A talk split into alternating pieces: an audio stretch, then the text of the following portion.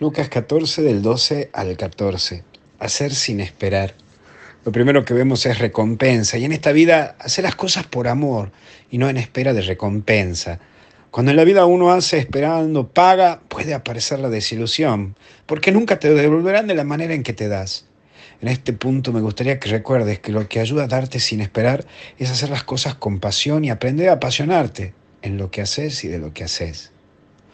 Pero también entra esto de los invitados. Aprende a acercarte al que te necesita y no al que te conviene. No hagas de tu vida un sistema cerrado, con grupos cerrados y clonados, en donde solamente aceptás al que es igual a ti y al que debe pensar como vos, para que entre en tu vida.